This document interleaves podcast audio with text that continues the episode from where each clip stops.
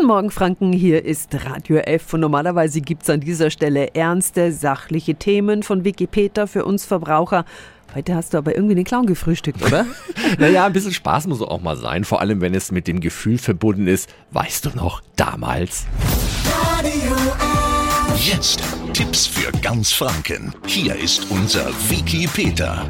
Es geht um das Videospiel Pac-Man habe ich als Teenie mein Taschengeld zusammengekratzt, um in Spielhallen, verbotenerweise, weil eigentlich zu jung, dieses Spiel zu zocken.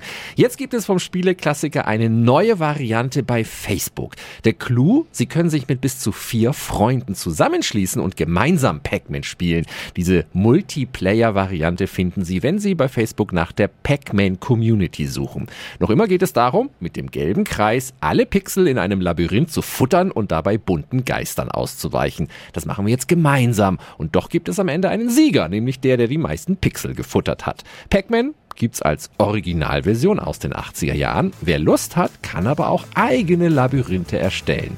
Pac-Man bei Facebook, ein schönes Daddelspiel mit Retro-Feeling für zwischendurch. Alle Infos finden Sie auf radiof.de.